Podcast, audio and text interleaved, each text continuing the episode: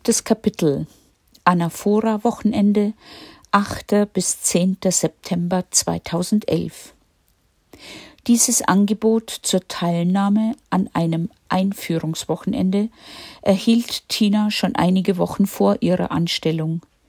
Da die Kosten günstig waren, komplett 120 Euro, haben wir uns zu dritt angemeldet.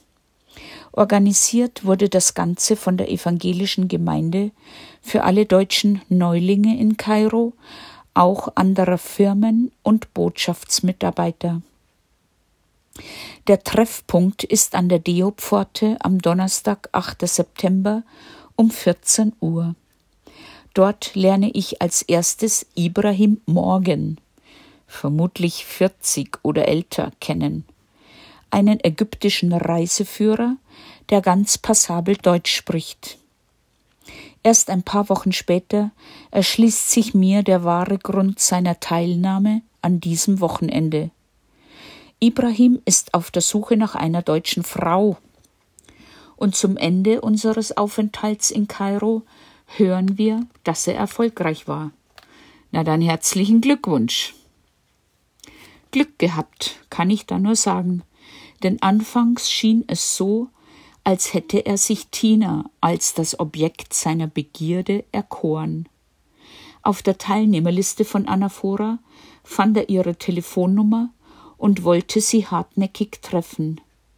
Nach einem Gottesdienstbesuch in Mahdi, an dem er als Moslem auch teilnahm, hä? lud er uns zum Essen ein.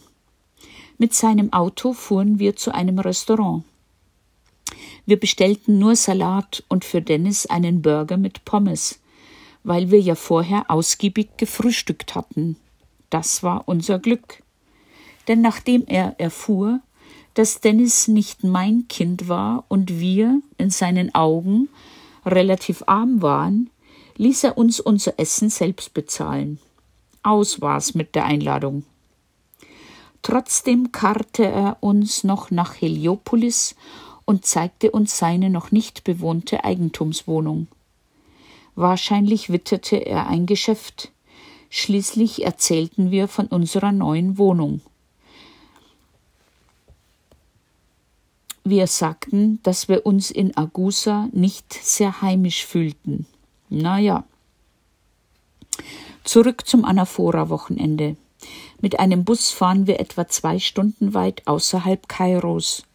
Zum ersten Mal sehen wir die Pyramiden und staunen, wie nahe die Stadt an diese herangerückt ist. Irrtümlich meinten wir, Anaphora liegt in der Wüste, aber es ist eine grüne Oase mit Obstplantagen um die weiß getünchten runden Gebäude, und es gibt neben einer koptischen Kirche auch einen großen Pool. Um 17 Uhr ist Kennenlernrunde. Alle sitzen auf bunt gewebten kleinen Teppichen auf dem Boden, nur ich nicht. Mir ist ein Korbstuhl lieber. Obwohl ich mit einigen der anderen Teilnehmer in Kontakt komme, fühle ich mich nicht so wohl. Irgendwie meine ich, übertreiben's die Evangelischen immer ein bisserl. Nach dem Abendessen in Buffetform beziehen wir unser kleines, einfaches Häuschen. Die nächste Zusammenkunft ist für 10 Uhr morgens angesetzt und es beginnt mit Beten, Singen, Tanzen und Rollenspielen. Anderen Teilnehmern, wie zum Beispiel Susi, gefällt das auch nicht. Aber im Gegensatz zu mir und Tina traut sie sich und noch zwei andere und sie verlassen einfach diese Runde und machen es sich am Pool gemütlich. Neben den Bungalows gibt es auch einen kleinen Laden, in dem traditionelle Handarbeiten und Souvenirs angeboten werden. Später kaufe ich ein paar Gläser Orangen und Feigenmarmelade und Tina einfache bestickte Geldbörsen, Täschchen und prall gefüllte Bodensitzkissen aus den bunt gewebten Teppichen. Bloß gut, dass wir mit dem Bus da sind. Am Nachmittag dürfen sich alle am Pool oder auf der Dachterrasse ausruhen. Wir laufen durch die Obstplantagen und zum ersten Mal sehen wir Orangenbäume, leider noch mit grünen Früchten. Tina will etwas aus unserem Häuschen holen und kommt ganz aufgerückt zurück. Sie hätte im Schlafraum eine kleine schwarze Schlange gesehen. Beweisfoto hat sie auch gleich dabei. Mir graust und ich sag, da geh ich nicht mehr rein. Ich will woanders schlafen. Schon bildet sich ein Auflauf um uns herum, und auch ein junger koptischer Mönch kommt dazu und besichtigt live das Monster in unserem Schlafraum. Er hat es mit seinem Taschentuch aufgehoben und sogleich als Duda, Wurm, auf Ägyptisch identifiziert. Mir egal, es graust mir unendlich. Ich kann nicht mal auf drei Meter zu ihm hingehen obwohl er mir dieses Geschöpf Gottes immer wieder zeigen will. Schließlich weist uns ein weiterer Mönch ein neues Zimmer in einem anderen Gebäude im ersten Stock zu. Trotzdem bin ich ängstlich und am Überlegen, ob der Duda in der Lage wäre, die Treppenstufen zu erklimmen. Um 17 Uhr können wir an einem koptischen Gottesdienst teilnehmen. Wir, oder besser gesagt, ich bin neugierig und will dahin. Außer Familie Enzinger sind nur etwa zehn andere Personen anwesend. Wir sitzen auf einer gemauerten Bank am Rande der kleinen Kirche, wieder auf diesen bunten Teppichen. Neben Gesängen und brennenden Kerzen kann ich keinerlei Liturgie erkennen. Macht nix, der Wille zählt fürs Werk, sagt meine Mama immer. Nach dem Abendessen sitzen wir noch ein bisschen auf der Terrasse und ich komme ins Gespräch mit Ingrid und Gerald Lauche. Dieses Paar, ebenfalls in den 50ern, ist bereits seit einigen Jahren als Gemeindehelfer Missionar in Ägypten. Sie haben fünf Töchter, drei studieren in Deutschland und zwei sind noch an der Deo. Sie geben gute Ratschläge, aber irgendwie habe ich das erste Mal das Gefühl, dass die Evangelischen den, den Katholischen nicht ganz grün sind. Und das in einem islamischen Land. Sehr seltsam. Am letzten Tag, Samstag, 10. September, gibt es nach dem Frühstück nochmals eine Gesprächsrunde.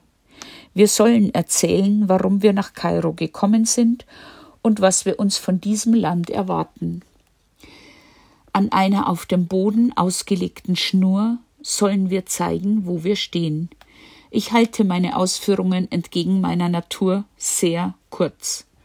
Noch immer kann ich mit den Veranstaltern, den evangelischen Pfarrern Andrea Busse und Axel Mattiba, nicht warm werden. Und dann sollen wir auch noch, jeder einzeln, anhand eines Bibelzitats ein Standbild darstellen. Ach ja, wie sag ich immer, die können auch nichts dafür. Interessant wird es für mich erst, als der Hausherr, der koptische Bischof Thomas, über die weitere Arbeit in Anaphora berichtet. Er und seine Mitarbeiter würden in entlegenen Dörfern junge Frauen zu einer Ausbildung als Köchin oder Zimmermädchen mitnehmen und sie dann nach ihrem Abschluss als Multiplikatoren zurück in ihre Heimat schicken. So profitiere das ganze Dorf. Eine weitere Aufgabe seiner Gemeinschaft in Anaphora sei die Betreuung und der Versuch von Traumabewältigung beschnittener Frauen.